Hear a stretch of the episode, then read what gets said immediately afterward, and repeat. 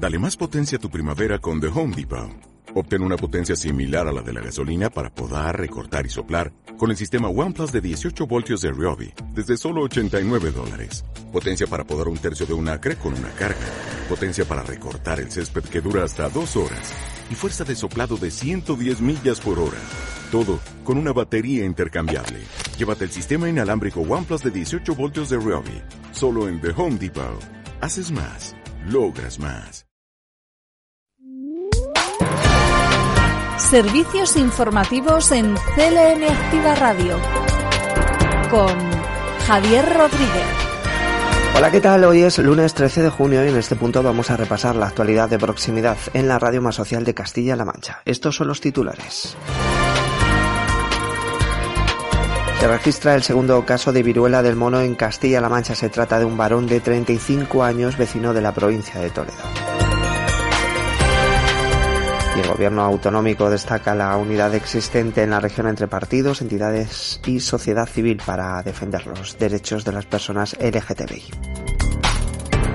Y nos iremos con Fran Petit a la Feria del Libro de Puerto Llano. Muchos contenidos en este informativo que comienza ahora mismo.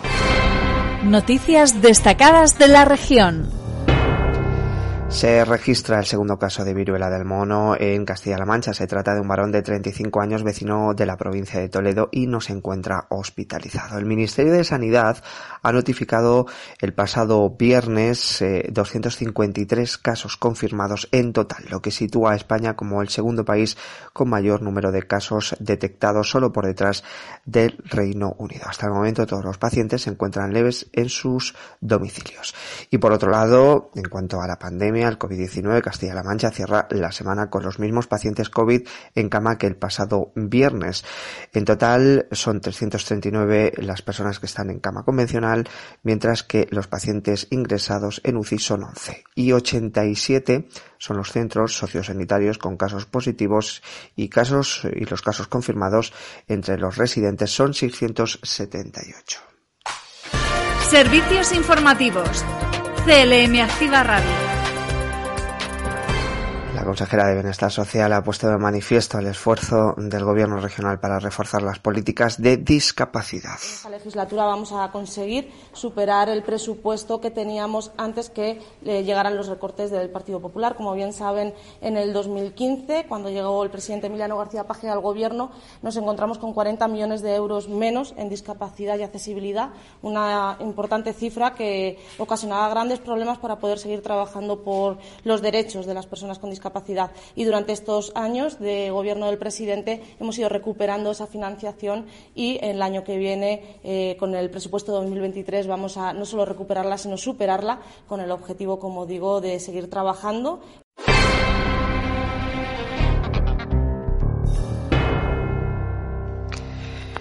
Y estas son las valoraciones de Blanca Fernández, consejera de Igualdad y portavoz eh, del Gobierno regional, que valoraba eh, que Castilla-La Mancha había llegado algo tarde, pero que ha llegado bien para tener una ley que ha sido aprobada por consenso y unanimidad de todos los grupos políticos y con la colaboración de todas las entidades y colectivos que representan a las personas LGTBI. El año pasado se incrementaron los delitos de odio en Castilla-La Mancha en relación a las personas LGTBI. De hecho, es la primera causa de discriminación en Castilla-La Mancha, pertenecer al colectivo LGTBI. Más de un 35% de, las, de los delitos de odio que tienen que ver con la discriminación han sido por esta razón.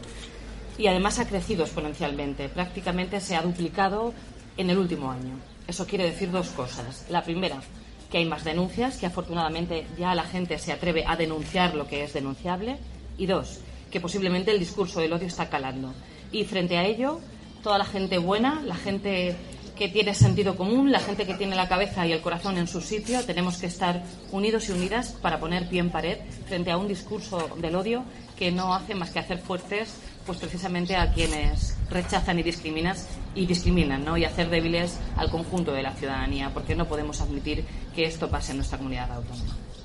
Y es que no es otra cosa que la diversidad humana forma parte de la naturaleza del ser humano, ni más ni menos. Y en la medida que forma parte de la naturaleza del ser humano merece ser reconocida, visibilizada y respetada sobre todas las cosas. Por tanto, yo creo que actos como hoy, que se hacen desde la unidad, desde el respeto, desde esa visión del mundo en el que aquí cabe todo el mundo, es precisamente lo que va a hacer que tenga éxito, que el orgullo, que es su segundo año, se consolide a lo largo del tiempo y que en Castilla-La Mancha poquito a poco vayamos convirtiéndonos en referente, porque como decía, hemos llegado un poquito tarde, pero hemos llegado bien.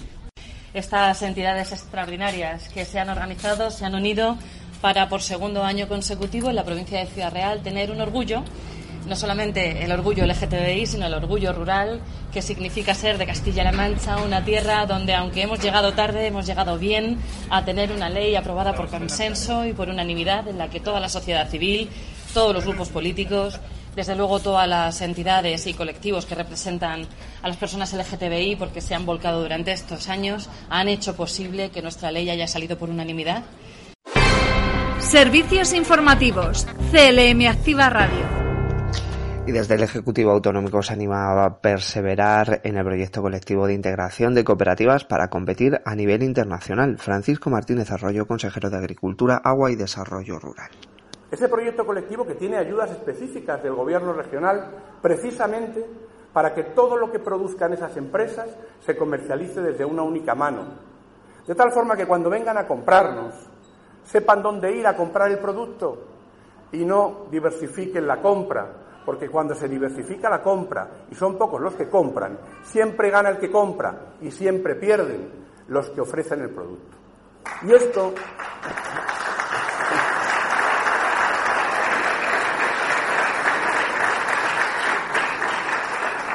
Y esto que es muy claro. Hay un movimiento cooperativo muy grande en Mondragón, sí, pero probablemente en el resto del país el movimiento cooperativo sobre todo es agroalimentario. Y en nuestra tierra es vino, es aceite, es queso, es leche, es pistacho, es almendra. Cada vez más productos que están dentro de ese movimiento cooperativo. Y crecemos en gran medida gracias a que tenemos cooperativas. Que en Castilla-La Mancha lo que vosotros hacéis cada día, cada día, cada uno con su esfuerzo, representa el 18% de nuestra riqueza. Servicios informativos en CLM Activa Radio. Y Emiliano García Paje, presidente regional, anunciaba la aprobación del nuevo decreto que va a ordenar la creación, registro y funcionamiento de las academias de la región. El próximo martes el Gobierno aprobará el decreto del registro y del procedimiento para las academias, que ya de entrada empieza a poner un poco en orden. A eso le tendrá que seguir el hecho de que busquemos cauces de, apoyo económico, de apoyo y de sostenimiento razonable eh, con entidades que están hacia ahora, pero realmente ya hay otras previas que tienen que tener un, un colchón mínimo. Esto es elemental. El presidente regional también hablaba sobre la solución del problema que hubo en los exámenes de matemáticas de la EBAU. Agradezco muchísimo que haya habido un planteamiento no a la defensiva, sino un planteamiento, y no endogámico, sino un planteamiento, bueno, comprensivo, que espero eh, se plasme sin interferencia de ningún tipo. Lo digo desde mi derecho a pedir, en ningún caso a exigir. Eh, se plasme en la semana que viene una razonable tranquilidad. Servicios informativos en CLM Activa Radio. Y estas son otras noticias en formato breve. La Dirección General de Cuidados y Calidad del SESCAM ha sido premiada en las jornadas de Asociación Nacional de Directivos de Enfermería. Recibe este reconocimiento por una comunicación en formato vídeo que recoge el trabajo realizado en Castilla-La Mancha desde el año 2012 en el que la Gerencia de Atención Integrada de Albacete se convirtiera en centro de eh, comprometido con la excelencia en cuidados para lograr que el SESCAM fuera acreditado en 2021 como Centro Coordinador Autonómico de Centros comprometidos con la excelencia y cuidados. Y por otro lado, se va a ofertar 1.767 plazas en las 14 residencias universitarias de las cinco provincias de Castilla-La Mancha. Las solicitudes se pueden presentar hasta el próximo 28 de junio y según el director general de Universidades, Investigación e Innovación, Ricardo Cuevas, aseguraba que para el acceso a las plazas se valora en primer lugar el expediente académico de los estudiantes y se conceden puntos por otras situaciones especiales como familia numerosa o el nivel de renta de la unidad familiar.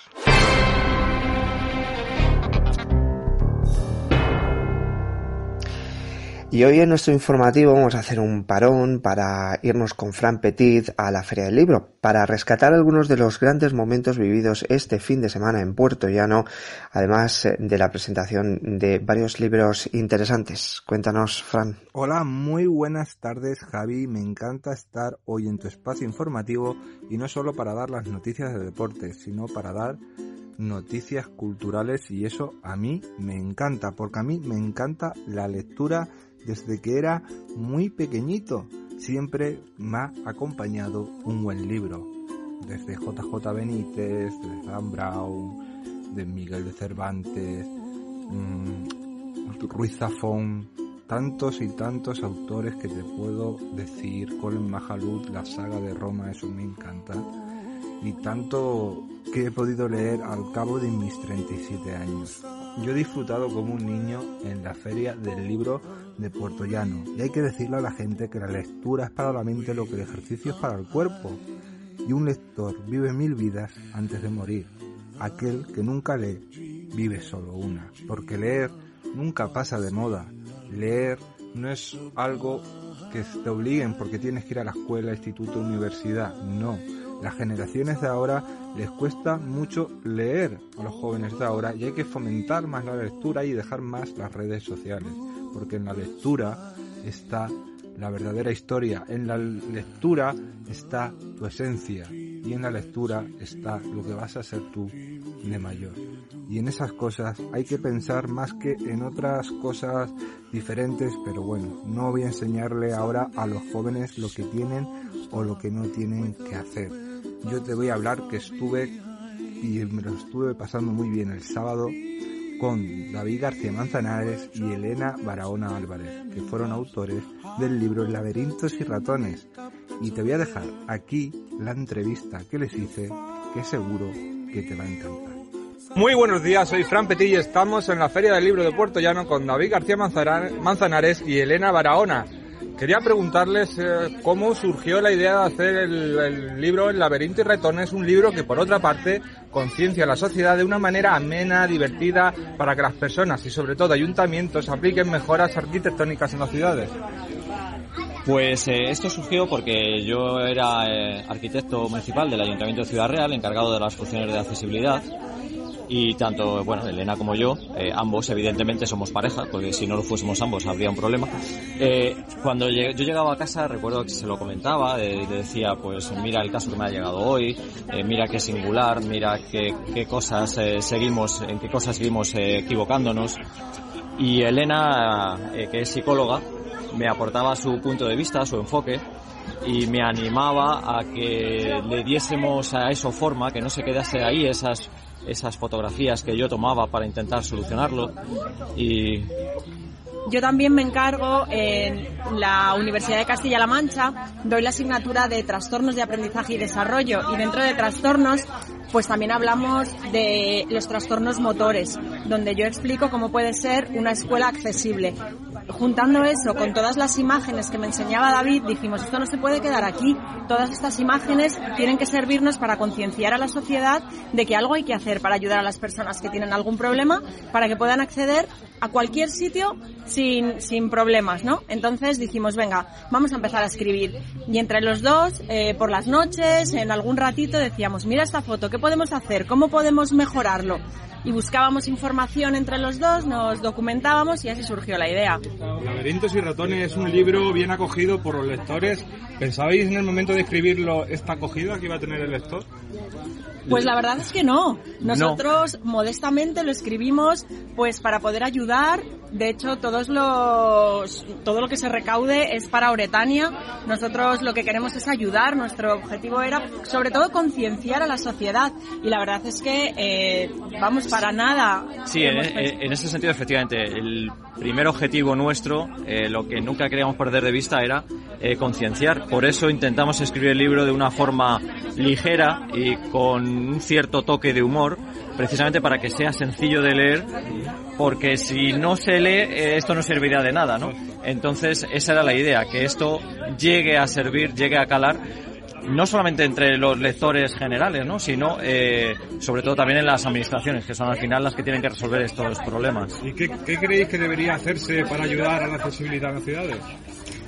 Lo primero, eh, que seamos conscientes de que tenemos un problema. Si no somos conscientes de que tenemos una necesidad, no se va a resolver ese, ese problema. Eso es lo primero, concienciarnos todos. Concienciarnos especialmente quien tiene responsabilidad de gobierno, quien puede poner solución a esto. Y, y a partir de ahí, pues es todo mucho más sencillo, porque una vez que somos conscientes del problema, es sencillamente darle la solución adecuada. Retomando a la gran acogida del libro, ¿proyectan más proyectos futuros? Pues estamos en ello. Lo hemos pensado. Cada vez que vamos por un sitio y vemos algo que nos parece irregular o que se puede mejorar, estamos haciendo fotos y estamos intentando documentarnos para dar eh, otro giro, un giro diferente y sobre todo para sorprender a los lectores, porque eh, si continuamos en la misma línea, pues a lo mejor eh, no podemos sacar cosas novedosas, ¿no? Pero sí, estamos empezando, por lo menos ahí hay un planteamiento de poder Des- gestar otro libro. Yo tengo que decir que desgraciadamente sí, porque desgraciadamente cuando eh, viajas, cuando te mueves por tu ciudad incluso, parece mentira, pero se siguen viendo un montón de casos eh, alarmantes, sonrojantes, vergonzosos. Y hemos cogido el hábito, se nos ha mantenido el hábito de hacerle fotos a todo eso. Y bromeamos entre nosotros de, bueno, esto para la segunda edición. Pero la verdad es que llevamos ya unas cuantas fotos que está empezando a convertirse esto en, en algo que empieza a dejar de ser una broma interna y habrá que empezar a ir dándole forma. Yo tengo una dudilla que a ver si me podéis responder. ¿En algún momento llegaste a pensar en otro nombre para el libro? Bueno, eh, originalmente cuando uno escribe un libro siempre tiene un nombre provisional que luego va modificándose a lo largo de- del desarrollo del libro. Inicialmente el título era Discapacidad, eh, con X, Con X. porque era como discapacidad. En lugar de hablar de discapacidad, háblame de capacidad y la X era como, Como tachar la. S, ¿no? Ese era el libro, ese era el título eh, que estuvo durante la fase de escritura. Pero al final, eh, la verdad es que era un título poco intuitivo, quizás. eh, El título surgió a, eh, a raíz de hablar con algunas personas que tenían di- discapacidad y en una de las charlas que yo doy, pues una persona dijo, es que yo me siento como atrapado, como si fuera un ratón dentro de un laberinto sin salir de, de- sin poder salir de él. Entonces yo dije, David, el título tiene que ser algo de un ratón en un laberinto, porque es que esta frase a mí me ha llegado. Y bueno, pues entre los dos ya le dimos forma y por eso surgió a través de, de el sentimiento de una persona con discapacidad que explicaba que él se sentía en su silla de ruedas como un ratón atrapado en un laberinto del que no sabía salir. Y para finalizar, quería daros las gracias por vuestra labor, deseando que la sociedad, que en gran parte ya está implicada, se implique más y sobre todo que ayuntamientos, diputaciones y demás estamentos apliquen las mejoras necesarias para que en ninguna ciudad haya impedimentos arquitectónicos y haya accesibilidad total. muchas gracias. Muchísimas gracias. Como has visto, Javi, ha sido una entrevista con dos grandes personas como son David y Elena. La verdad es que a mí me ha encantado estar en la Feria del Libro de Puerto Llano, ver a tanta gente comprando tanto el libro Ratones y Laberintos como otros libros, porque la cultura es muy importante y un ser como yo de Puerto Llano, ver esto pues a uno le llena de orgullo y satisfacción y no tener que hablar de deporte, que eso lo haremos un poquito más tarde en tu informativo. Te dejo por un momento que volvemos dentro de un rato.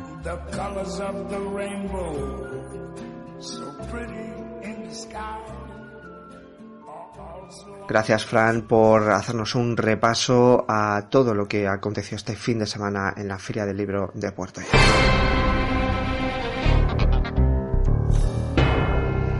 Y ahora nosotros resumimos algunos de los asuntos a nivel provincial. Sobre todo, este fin de semana los sucesos han sido protagonistas. Dos varones de 58 y 61 años de edad han resultado heridos tras la colisión frontal de dos turismos en el kilómetro 13 de la CM 3218 en el término municipal de Albacete.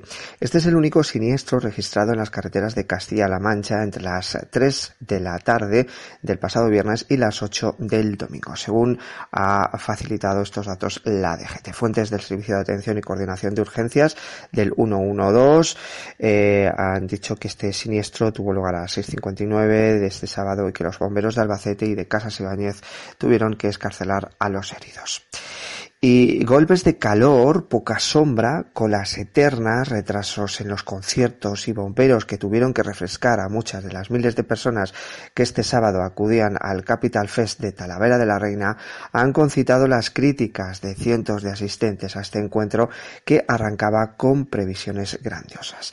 Las redes sociales canalizaban muchas de las quejas de las cerca de 13.000 asistentes, más del 70% de fuera de la provincia de Toledo, que la organización estimaba esta semana que se iban a dar cita en Talavera Ferial. La agencia de noticias Europa Press se ha puesto en contacto con algunos de estos festivaleros que han denunciado que el insuficiente personal contratado para un evento de estas características ha provocado colas de más de una hora para poder pedir bebida en medio de verdaderas mareas humanas. Los escasos medios, dicen, para afrontar las altas temperaturas que han dejado la primera hora de calor, según relataban a Europa Press, que la gran mayoría de los asistentes intentaran cobijarse en la única carpa que aportaba sombra.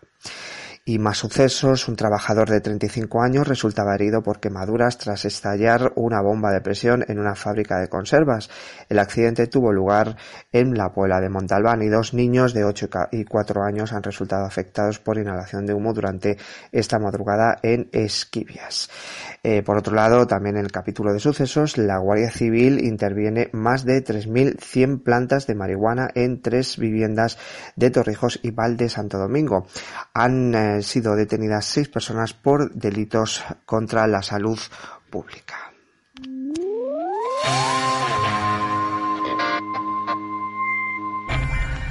Llega el deporte, Fran Petit nos hablará seguramente del Albacete que ha conseguido el ascenso a segunda división tras ganar el, al Deportivo de La Coruña en Riazor. Por cierto, las celebraciones se van a llevar a cabo esta tarde en las principales calles de Albacete a partir de las 8.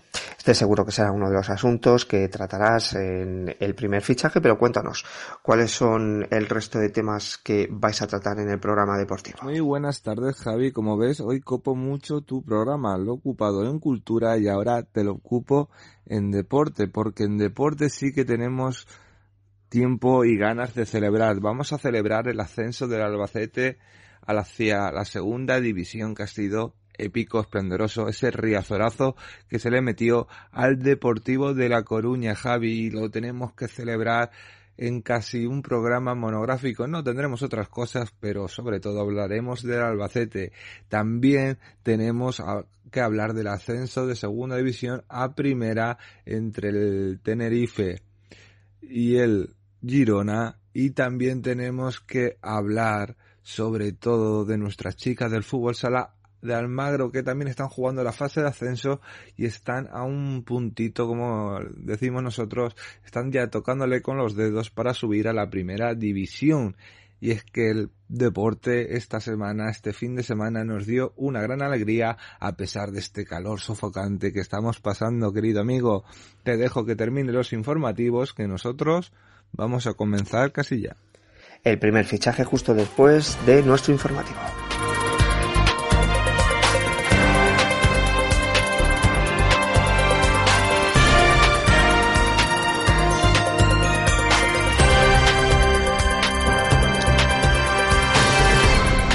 Ola de calor que estamos viviendo en Castilla-La Mancha. Tenemos temperaturas de 41 grados en Toledo, 40 en Ciudad Real, 38 en Albacete, Cuenca y Guadalajara. De cara a mañana, poco nuboso, aumentando en las horas centrales los intervalos de nubes alta o de evolución. No se descarta algún chubasco aislado en la zona más oriental. Probabilidad de calima. Temperaturas mínimas en ascenso ligero, más acusado en el norte de la Ibérica. El viento será flojo con predominio de la componente sur, tendiendo durante las horas centrales a oeste y sureste con intervalos más intensos. Es una información facilitada por la Agencia Estatal de Meteorología.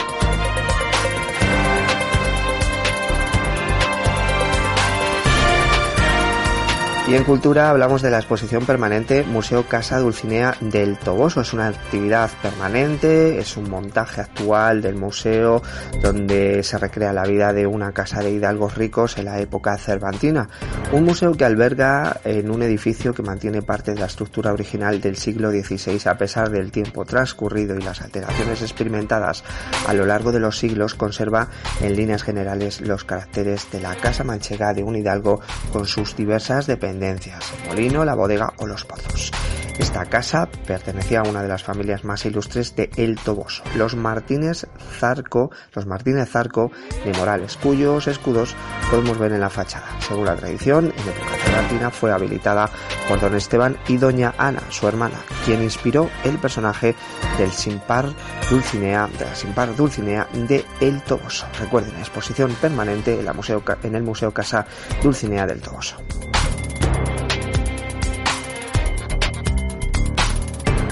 De esta forma terminamos nuestro informativo. Recuerden que a partir de las 5 nuestra compañera Yolanda Laguna, a pesar del calor, nos ofrecerá filosofía y nosotros volvemos mañana. Disfruten de estas horas y sobre todo tengan mucho cuidado con el calor. Un saludo. Servicios informativos en CLM Activa Radio con